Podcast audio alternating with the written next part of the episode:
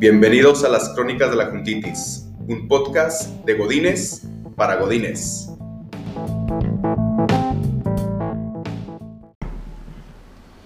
Hola, ¿qué tal? Bienvenidos, bienvenidas a las Crónicas de la Juntitis, un podcast de Godines para Godines.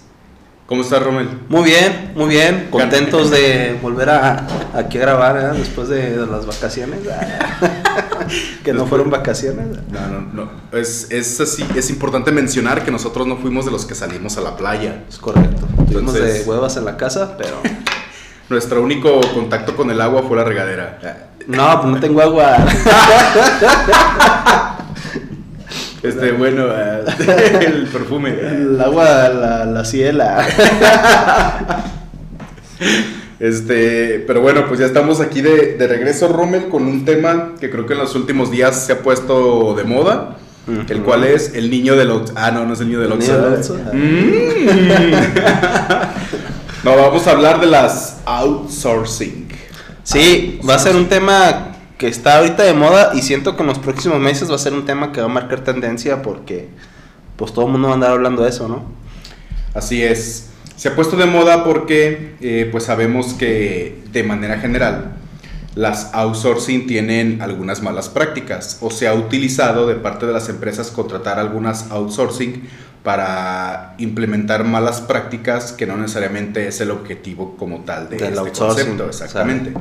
Entonces de ahí viene pues esta reforma en la cual ya fue presentada y están pues aún trabajando en, las partes pues particulares, pues de alguna manera en las partes secundarias, pero pues ya de manera general ya, ya se pues está como tal aprobada esta reforma. Sí. Pero bueno, antes de iniciar como tal con nuestras malas experiencias, porque en realidad digo, obviamente me ha tocado estar mediante una outsourcing. Sí. Y yo no recuerdo, digo, me fue bien, pero bien por el ambiente laboral, no por el proceso administrativo de la outsourcing. Entonces, yo no recuerdo que una outsourcing me haya contratado y que su, la manera de contratar tanto documentos como, como tal cual el servicio que me otorgaron a mí como como persona que estaba buscando trabajo hubiera sido bueno. Entonces en realidad no recuerdo yo una buena experiencia en ese aspecto. Básicamente las experiencias que he tenido han sido eh, muy relacionadas a las malas prácticas que justo en un momento las vamos a mencionar. Sí, digo, lamentablemente la gente escucha la palabra outsourcing y lo primero que se le viene a la mente es, ah, me, me van a pagar menos, ¿no? Sí. Sí, o, es un trabajo el cual sé que me van a correr al mes o a los dos meses o a los tres meses. O sea, es un trabajo de mientras. Pero bueno, como les comentamos, el objetivo de, la, de una outsourcing no es esa. Por aquí en internet, ya saben que nosotros nos pirateamos buenas notas de internet. Eso sí, nos corroboramos que sean buenas notas, que a fin de cuentas agreguen valor. Del de forma, ¿no? de Wikipedia, Wikipedia. Del rincón del vago. Entonces, este, por aquí nos encontramos una muy buena nota de la, la página se llama bind.com.mx, en la cual viene una información, la verdad, para nosotros, a nosotros nos pareció muy importante y creo que es bueno compartirla. y lo primero que vamos a mencionar, pues, ¿qué es esto de las outsourcing?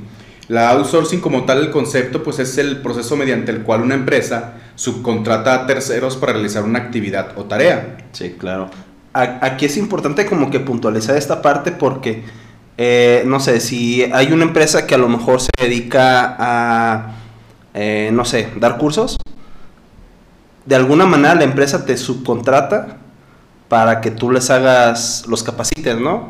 O si te dedicas al tema de la maquila de X cosa, te subcontrata, ¿no? Se supone que esa sería como que la razón de hacer de un outsourcing que te subcontraten para ciertos procesos o para ciertas cosas. Sí, que no, que no van relacionados a un proceso natural o del giro comercial de la empresa contratante. Exactamente.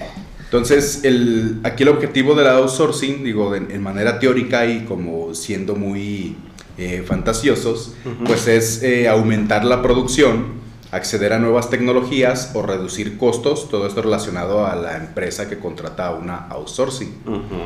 Eh, de acuerdo como tal lo que dice la Ley Federal de Trabajo, este régimen eh, presta un servicio con trabajadores bajo su dependencia a favor de un contratante que fija las tareas y supervisa. Aquí es importante mencionar tres puntos que menciona la misma Ley Federal de Trabajo, en la cual eh, son las principales condiciones para que pueda una empresa implementar una outsourcing.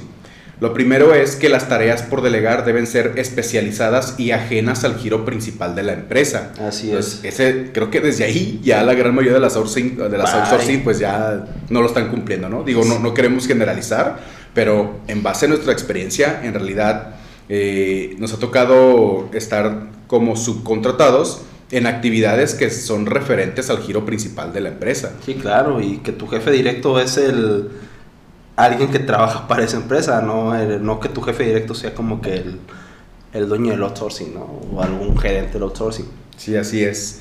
El segundo punto, las empresas tienen prohibido subcontratar al 100% de sus empleados. Creo que eso a mí en lo particular sí me ha tocado así, o sea que un cierto porcentaje, que por lo general es la minoría, sea de outsourcing y el, porcentaje restante si sea como tal contratado directamente por la empresa. El tercer punto es de que no se puede tener a dos trabajadores en el mismo cargo, con diferentes modelos de contratación. Que creo que este punto va relacionado con el primero. Entonces, tú no puedes subcontratar a alguien para una actividad en la cual tienes ya una persona de manera directa contratada, porque quiere decir que ese puesto o esas actividades sí tienen que ver con tu giro de la empresa. Y adicional a eso, pues no puedes tener tú a un auxiliar de ventas de manera directa y a un auxiliar de ventas por, por outsourcing. Entonces, creo que también ese punto, por default, ya todas lo. Sí, pues ya por eso no todas mojadas las empresas. Entonces, bueno, eso es lo que menciona como tal en términos generales lo que es una outsourcing. Ahora, eh, nuestra pregunta es: ¿cuáles son las ventajas y desventajas de la subcontratación para las empresas? Creo que, como les comentamos, en un mundo fantasía, o sea, es, sí tiene ventajas la outsourcing. El problema es de que conforme ha pasado el tiempo, pues estas ventajas se han ido difuminando. Sí, sí, sí. Y básicamente, eh, de manera general, se tiene como una mala idea de todas las outsourcing. Que, para hacer malas prácticas, ¿no? Exactamente, que, que, justo como comentábamos ahorita, pues no quiere decir que todas lo sean, pero la gran mayoría sí lo son. Y pues como dicen, mata un perro y pues te dicen el mata, perros, ¿no? O te dicen el taquero. Entonces, bueno, eh, ¿cuáles serían entonces aquellas ventajas de una outsourcing. En este caso eh, tenemos algunas ventajas, algunos puntos. La primera es reducción de gasto en manufactura y sueldos e impuestos laborales. Entonces, esa es una de las ventajas de tener una, una outsourcing contratada. Lo segundo es la optimización de tiempos de entrega y calidad, porque en tus puestos especializados ya tienes el apoyo de alguien. Sí. Tercer punto, capacidad de responder oportuna y efectivamente a los cambios del entorno. ¿Esto por qué? Porque pues tus puestos se vuelven flexibles al contar con gente especializada en ciertas actividades. Competencia mano a mano con otras compañías, que aquí a fin de cuentas el punto de las outsourcing también es el incrementar la oportunidad laboral. Entonces se da la competencia en cuanto a ¿cómo se puede decir? En cuanto a conocimientos, en cuanto a mentes, y se están compitiendo quién se queda con el talento de las con personas. El talento. Se supone que la, outsourcing nos va a ayudar para que nosotros podamos eh, tener, digamos, como que la empresa se enfoque a producir lo, a lo que se dedica, ¿no? O sea, y no de que contrate a gente para que haga otras actividades ajenas al, a, lo, a, lo, que es su giro principal, ¿no? Se supone que en te ayuda, por ejemplo, ¿no? O sea, si tienes una empresa y en lugar a lo mejor de contratar a un mercadólogo de, de, planta, pues mejor agarras un sourcing que te ayude para procesar todos tus procesos de mercadotecnia. Y tú a lo mejor te dedicas, no sé, a a temas de contabilidad, ah, pues te enfocas a la contabilidad y ya dejas a un lado la mercadotecnia para que otra persona te ayude. Sí, exacto, sobre todo actividades que en algún punto se puede decir que son temporales. O sea, yo requiero una persona que me actualice en ciertos procesos o en ciertos sistemas y listo. Ya estando yo actualizado, entonces ya no necesito a esa persona. Entonces, básicamente ese sería como el proceso natural de contratar a alguien por outsourcing que justo es el siguiente punto. O sea, uno, una de las ventajas de, de, tener a alguien por outsourcing es para familiarizarte con nuevas tecnologías. Exacto. Pasa mucho ahora con el home office, no sé, por ejemplo, toda el área docente. Entonces, ¿sabes qué? Contrátame a alguien por tres meses que capacite al personal docente. Alguien de sistemas, ajá, referente a las plataformas que tengan que ver con educación en línea, ya sea el Google Meet o el Zoom o la que sea que la que el, como tal el centro educativo vaya a implementar. Entonces, ese sí es, una, es un muy buen ejemplo de cuándo contratar a alguien por outsourcing. Una buena práctica de outsourcing. Exactamente. Y eh, cuáles son estos riesgos o desventajas de tener una outsourcing contratada. Lo primero, pues es la dependencia hacia, hacia terceros para innovar. Entonces aquí ya lo acabamos de hablar como una ventaja, pero también de alguna manera que tú te estés capacitando de manera externa con un outsourcing, pues también da pie a que sigas contratando de manera externa a alguien que te esté capacitando. Y que dependas de esa persona. Y que dependas, digo, independientemente de la persona como tal, pues sí de alguien que te esté apoyando, exactamente. Eh, lo siguiente es la pérdida de contacto de los trabajadores con nuevas tecnologías, que creo que va relacionada con lo que acabamos de mencionar reducción de control en el proceso de entrega de productos y servicios. Esto pues debido a que estás, no sé si es la palabra correcta, terciarizando. Creo que sí, ¿no? Bueno, si no, si no pues ya este, me dijeron acá bien, Entonces, estás dejando a un tercero todo lo que tiene que ver con la especialización, sobre todo en la parte de servicios y productos. Y por último, el riesgo de vulnerar la propiedad intelectual e información confidencial de la empresa, que creo que esa, es, la... gran, gran, gran desventaja de todas las que hemos mencionado. Sí, porque pues imagínate, es muy fácil, por ejemplo, que se roben bases de datos, este... Eh, sí, pues procesos, van, o sea, a fin de cuentas van a conocer tus procesos. Exactamente. Entonces el hecho de que tengas a alguien por 3, 4 meses, 5 meses o un año es una persona que ya vivió todos estos procesos y obviamente al cambiarse de área laboral, de entorno laboral, pues se va a traer esa información a otra empresa que probablemente no específicamente sea como tal tus archivos o tus carpetas, pero sí el conocimiento que tiene en cuanto a proceso. Entonces, básicamente el que tengas a alguien temporal eh, hace que vayas perdiendo como esa confidencialidad en cuanto a procesos y sistemas que estés manejando en tu empresa. Fíjate que es bien interesante y es bien común, ¿eh? de verdad, eh, porque si trabajas en varias empresas al mismo tiempo, como outsourcing, pues ahí puedes como que entra hasta el famoso conflicto de intereses, ¿no? No sé si te tocaba escuchar eh, hace algunos meses de que, que, creo que también está como que esa ley eh, que se aprobó, de que a lo mejor si eras empleado de gobierno, tienes que estar como tres años sin trabajar para el sector privado, porque imagínate, si, estás, si trabajas, no sé, en el SAT, y de repente te contratan en una empresa privada, toda, toda la experiencia que a lo mejor tienes del SAT, que a lo mejor la puedes utilizar de mala manera para beneficiar a tu empresa. Entonces existe como que ese conflicto de intereses. Sí, exactamente. Entonces, sí, creo que es la principal desventaja que podríamos mencionar cuando tienes a alguien por, por outsourcing. Sí, la neta sí no está... Tiene sus pros y contras, ¿no? Sí, así es. Creo que a fin de cuentas termina siendo un... Pues el evaluar eh, qué tan ventaja me puede dar el tener a alguien con outsourcing y qué tanta desventaja. Y sobre eso, pues hacer ese balance y pues ver si es rentable o no. Así es. Que bueno, pues al parecer, de, de, nuevo, debido a estas malas prácticas, pues a varias empresas sí es rentable tener personal por outsourcing. Que también no sé en qué momento el hecho de que estés realizando malas prácticas con personal de outsourcing, de alguna manera te termina afectando a ti como empresa en cuanto a productividad, desempeño, etcétera, etcétera.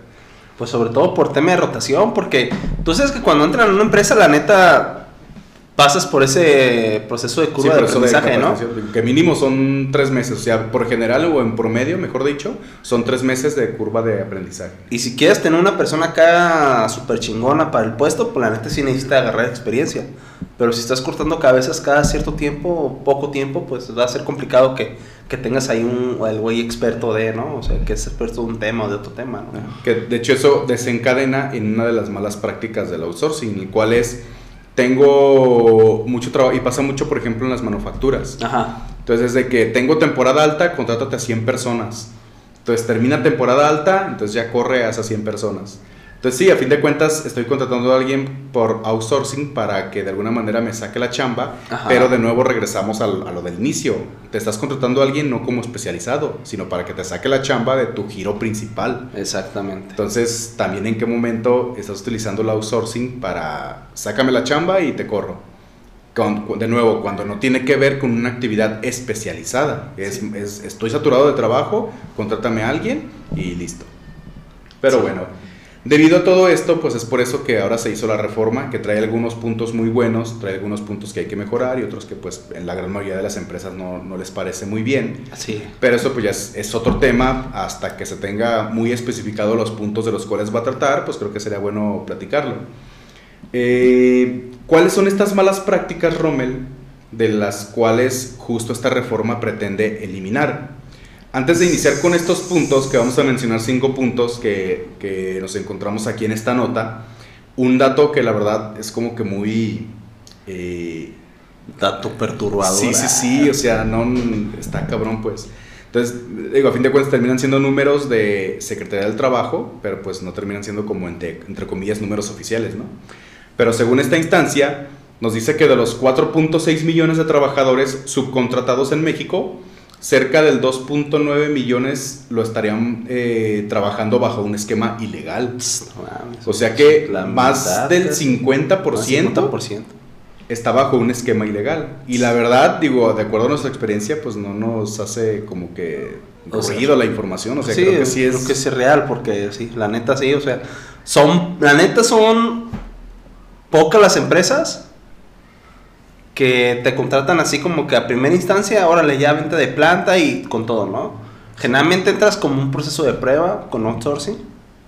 Las empresas que mejor te va, ¿no? Si no es que otras puro pinche outsourcing y dobles nóminas, este, te corren a los seis meses, te vuelven a recontratar con otra empresa, nada, un desmadre que hacen ahí.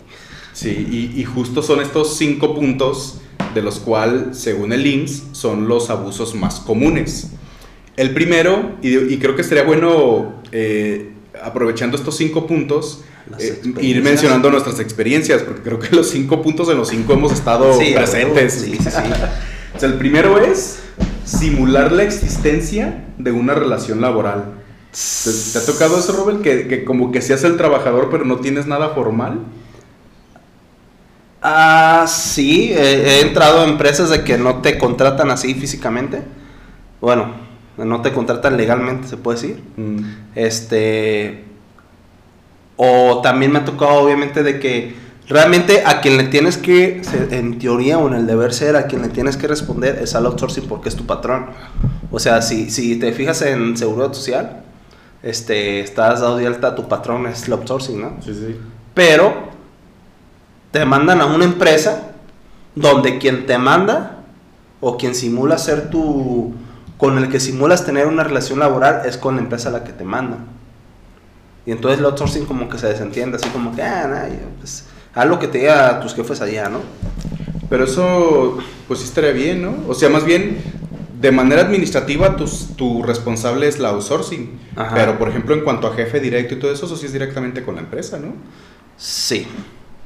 Es correcto, pero también, por ejemplo, si quieres algún eh, solicitar algo, y ahí es donde hay como que la empresa, por eso, o sea, se simula que es tu jefe la empresa, pero la neta no es, porque cuando tienes algún tipo de necesidad de vacaciones, de, pedir a lo mejor algún tipo de aumento, permisos, etcétera, etcétera, la empresa se hace, güey, no, pues chécalo con tu patrón. Pues te refieres a la empresa outsourcing. Exactamente. Ah, sí, sí. Y por ejemplo, muchas empresas lo que hacen es tener un implant, que sería como lo ideal, ¿no? O sea, tener un implant que se haga cargo y digo, de nuevo, pasa mucho en las manufactureras en la cual se tienen un implant que se hace cargo de eso, de administrar el personal que tiene que ver con, con, la outsourcing que está a cargo de ese personal. Ah, pero es porque me imagino que tienen como un chingo de empleados ahí en la empresa, ¿no? Ah, claro, sí, no, una, mm, para, un implant para 3, 4 personas, pues de verdad, ¿no? Pero aún así, justo como comentas, la outsourcing sí debe tener una administración de personal. Y no es nada más que te contrato y pues ya todo lo arreglas de aquel lado, porque a fin de cuentas la outsourcing sigue siendo responsable en cuanto a lo administrativo, pues de, parte tuya. Entonces sí, para algunas cosas, para las responsabilidades es como de, ah, me lavo las manos, y para, los, o sea, para las obligaciones es de que no, cabrón, tienes que estar ahí. Exactamente. Este, a mí, a mí fíjate que, pues creo que los inicios de nuestro primer trabajo que tuvimos, pues que éramos encuestadores, o sea, pues ah, eso no era nada formal. O sea, nos pagaban por encuesta hecha e incluso ni siquiera nos daban un recibo ni nada. O sea, era, ah, dame las encuestas, dijiste 10, te pago 10. No, luego que pasa de que a lo mejor algún accidente o algo, pues te la pelas pues, con el social. Sí, no, claro, porque pues no, o sea, no literal es, ahí te van 10 encuestas, ve a hacerlas a esta colonia, entrégame 10 encuestas y listo. Entonces, digo, con eso no queremos decir que que queríamos ser empleados directos, outsourcing, etcétera, sino que literal no había como una relación laboral. O sea, independientemente de que fuera temporal o no, no teníamos como un contrato o una hojita que dijera, ah, güey, tú me vas a ayudar por 10 días, en esos 10 días te voy a pagar X cantidad. O sea, literal. Y ahí pasa, por ejemplo, digo, lo que, la neta, para hacerte los pagos, se hacían güeyes de que no. ¿Y tú cómo reclamas? O sea, ¿cómo pues, vas ante la autoridad? No, pues trabajo para esa empresa. Y así, pues, ¿y tu evidencia? Ajá, a ver si llama el contrato, a ver si me nóminas, pues, ¿cómo les demuestras, no? ah, exacto. Sí, entonces, y creo que eso pasa mucho, por ejemplo, en todos los acá, los trabajos de ahí del centro. O sea, de que, ah, que trabajas en una zapatería o trabajas así como en una tienda de ropa. Creo que en general es así, ¿no? O sea, por eso, pues, en los últimos años la informalidad en cuanto a empleos ha aumentado bastante pero creo que en algún momento también va relacionado pues con estas malas prácticas del outsourcing incluso de las empresas directamente, en la cual es de que muchas empresas lo que hacen es, no sé, te voy a pagar mil pesos, si quieres que te registre ante el IMSS, te voy a pagar 500 pesos. Y es como, no, pues mejor págame acá por abajo del agua los mil pesos y no me interesa tener seguro social. Este, pero bueno, pues es, es como que de creo que en algún punto todo termina relacionándose, pero pues parte del origen también es, es, de lo que estamos platicando ahorita, pues de las condiciones en las que las outsourcing están manejándose actualmente. Claro. El segundo punto, y no recuerdo que me hubiera tocado específicamente, pero no sé si a ti sí. Sí. Registrar a los trabajadores con un salario inferior. O sea, que me registraran, sí. Ah, entonces, claro. eso, es como bien común también. Eh, yo creo que es la práctica 99% más común, ¿no? O sea, el típico, la neta, o sea, y cuando te incapacita, te dan tu incapacidad por lo que estás dado de alta. Sí, por lo que estás seguro, dado de alta en seguro, incluso tu aguinaldo, tus vacaciones, todo lo que es prestaciones de ley, como mínimo prestaciones de ley, todo va sobre lo que tú estás grabando en el IMSS, no lo que te dan acá en efectivo por fuera. Este, que es una de las grandes desventajas. A mí, a mí personalmente no me tocó, pero a mi hermana sí. A mi hermana ella trabajaba en un hotel entonces ella tenía su nómina, pero la nómina tenía el mínimo. Y ya el restante se lo daban en efectivo. Entonces la corrieron, fue a conciliación, pero en conciliación pues fue de, a ver, eh, dame una evidencia. Ah, pues mi evidencia es el recibo de nómina.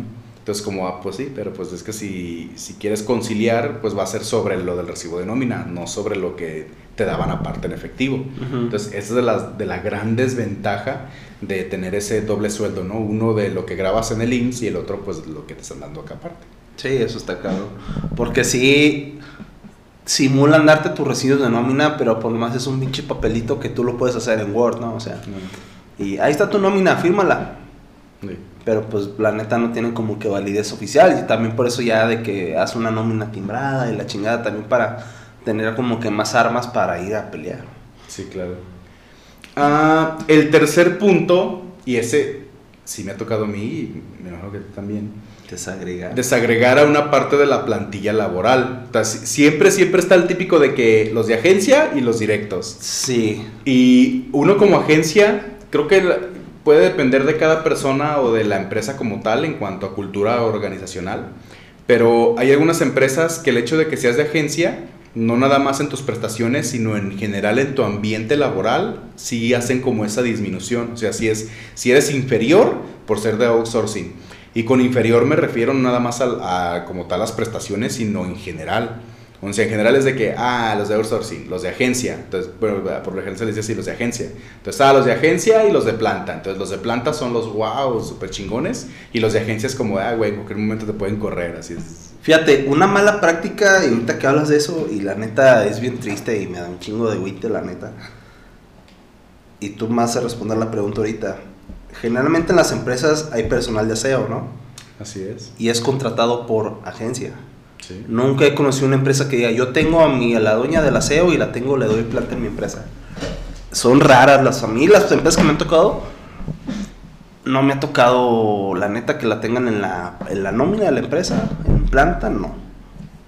A mí tampoco me ha tocado, pero por ejemplo ahí yo creo que sí es, es válido.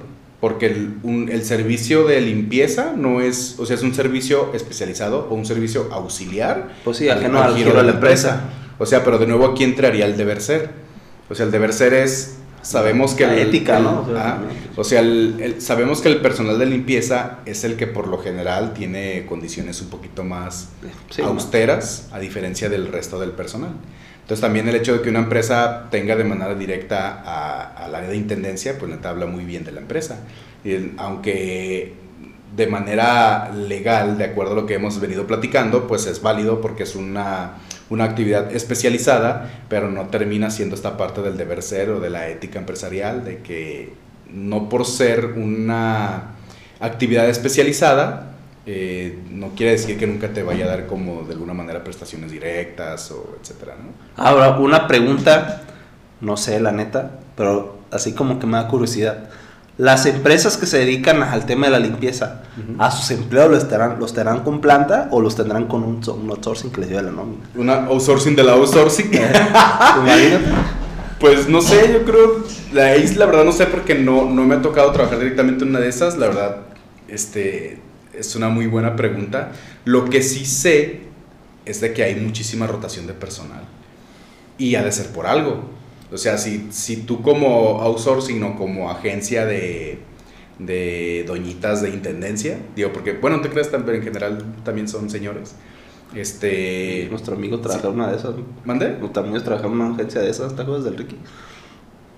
Oh, es cierto, sí, sí, sí, que de carta lo mandaban a, Al el- banco, a al los banco. bancos. eh. Sí, te- tenemos un amigo que estuvo trabajando en una outsourcing que, que era ir pues a hacer el aseo a bancos. Y sí era de que un día estaba en un banco, otro día en otro, otro día en otro. Entonces, esa es, incluso ese fue un motivo por el cual renunció. Sí, porque te mandan a lugares bien pinches lejos. ¿sabes? Ajá, exacto.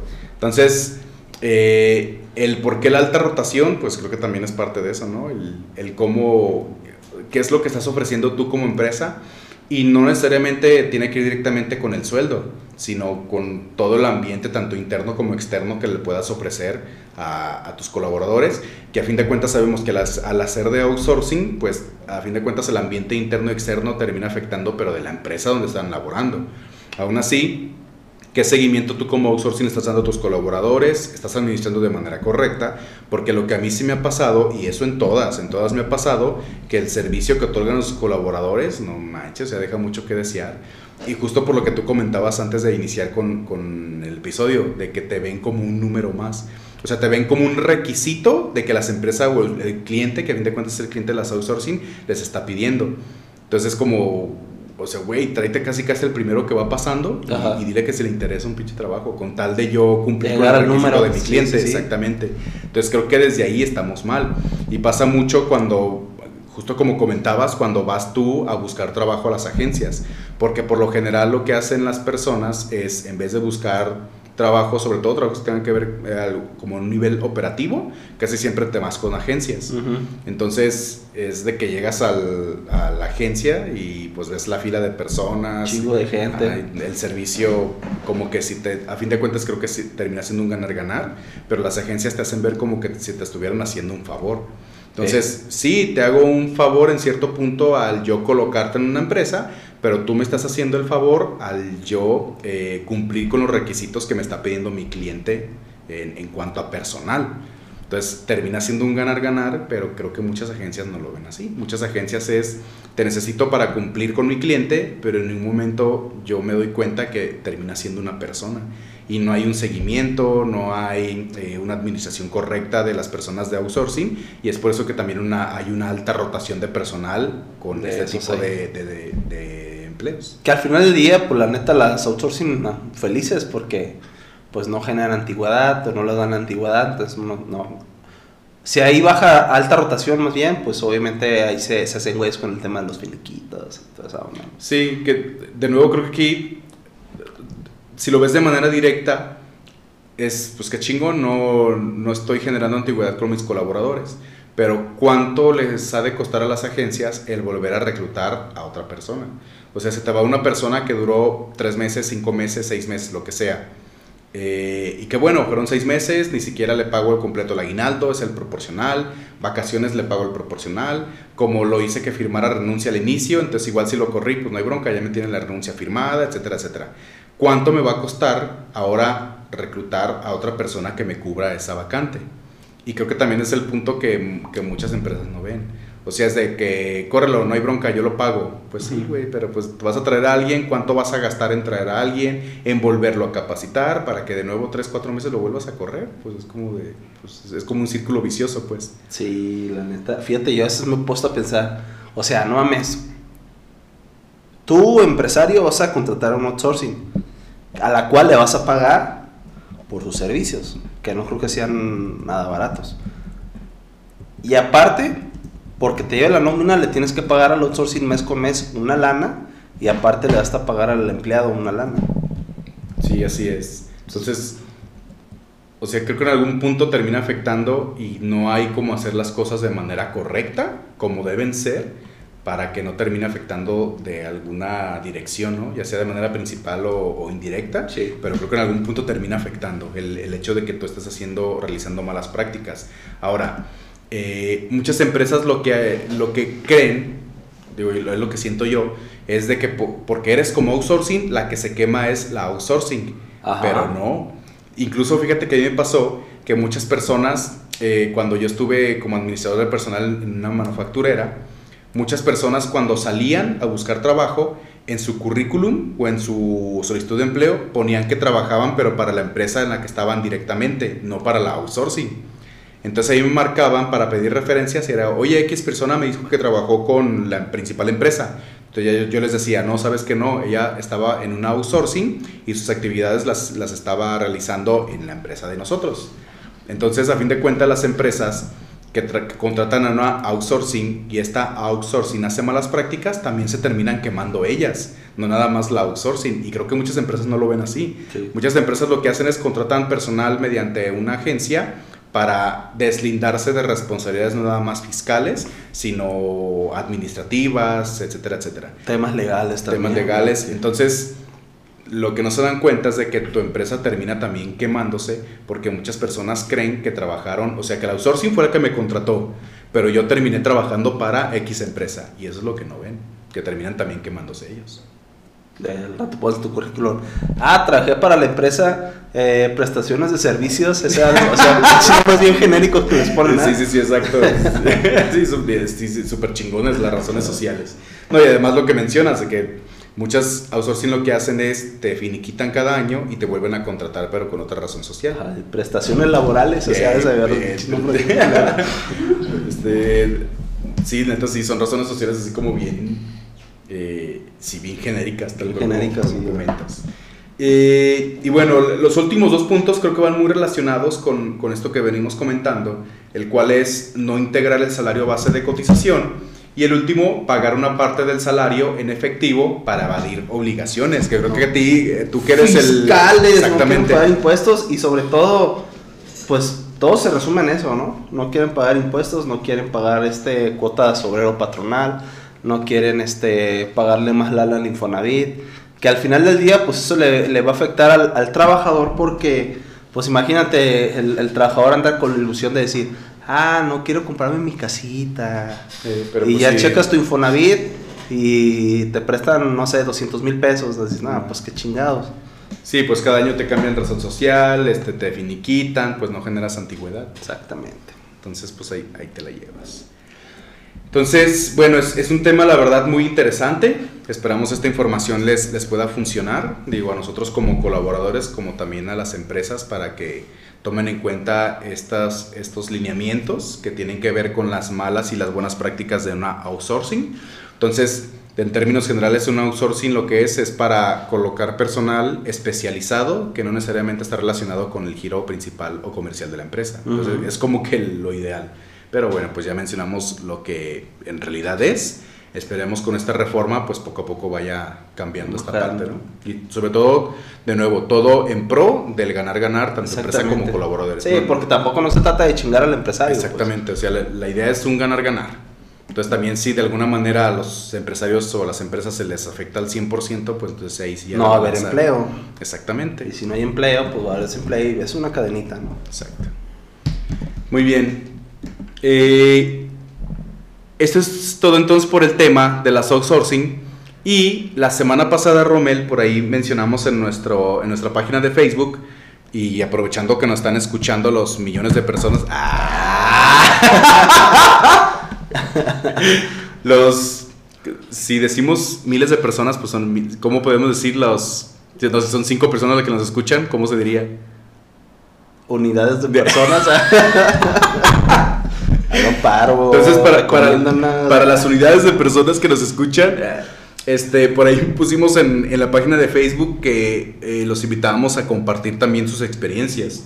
Y pues para poderlas mencionar aquí en, en el episodio.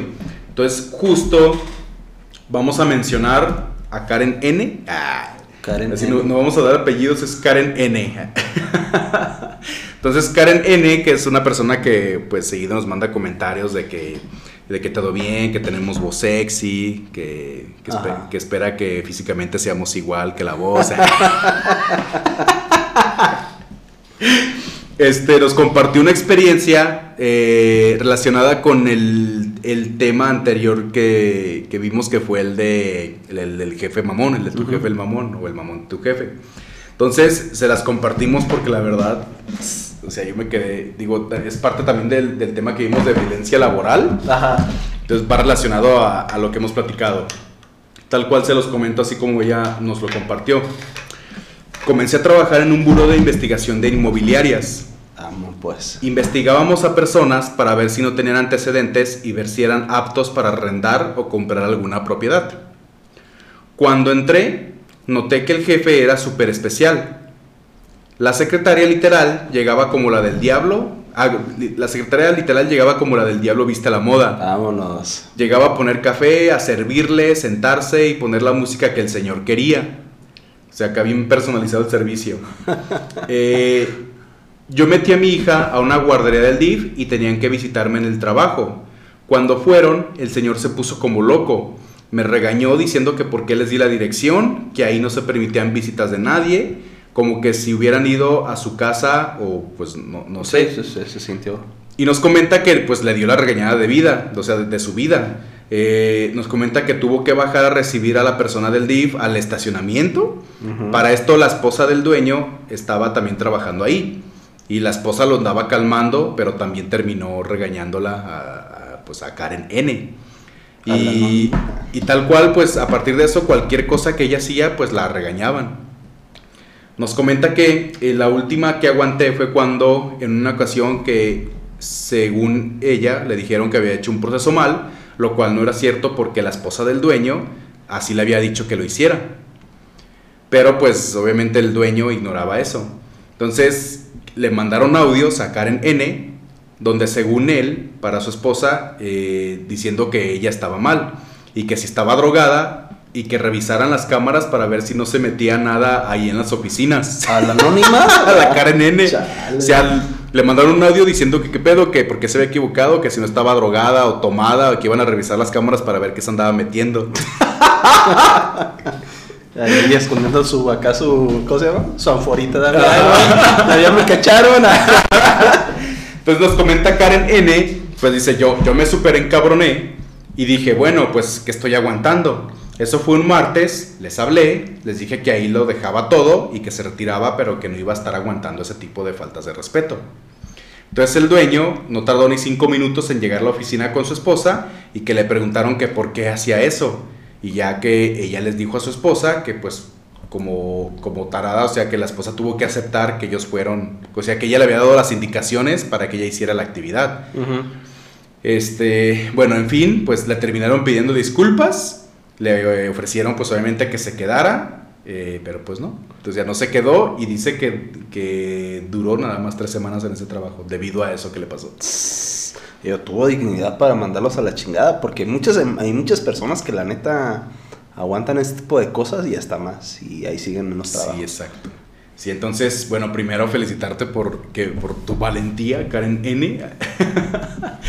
y no, está cabrón, ¿eh? O sea, a mí en lo particular no me ha tocado un jefe grosero, o sea, grosero que sea así, o sea, me ha tocado No, jefes súper huevones o culeros. Pero fíjate, yo creo que el jefe mamón es directamente proporcional a la formalidad de la empresa, creo yo. O sea, qué tan formal Sí. o qué tan... eh, Sí, sí, en cuanto a su tamaño también. a estructura. Exactamente, el tamaño de la empresa. Bueno, no te creas, porque hay empresas pequeñas que Sí, que están muy bien estructuradas. Sí, entonces creo que tiene que ver con la estructura. O sea, si una empresa no tiene procesos, no está estructurada, puede pasar este tipo de cosas. Sí. Digo, y eh, creo que en este caso, pues aún peor porque es el dueño o el que te está dando ese tipo de trato. Entonces, pues. Así como que, está güey. ¿quién es tu jefe? ¿El señor Slim o qué pedo? Para que- El señor, el señor Burns. eh. El señor Burns.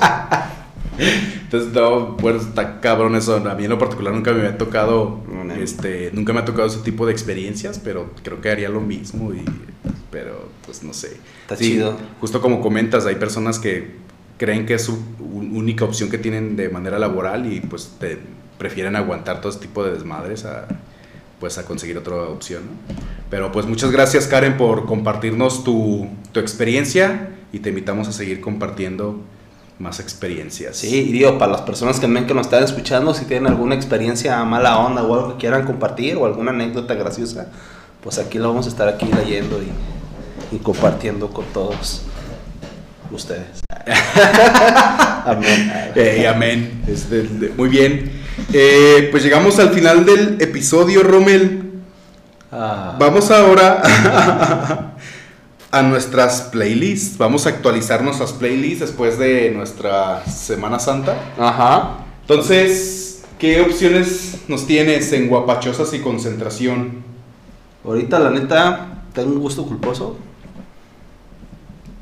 Se llama Camilo. Ah, Y quiero que me haga cosquillas con su bigote. Ajá, quiero que me haga con... Quiero que, quiero que me cante tú, tú, da.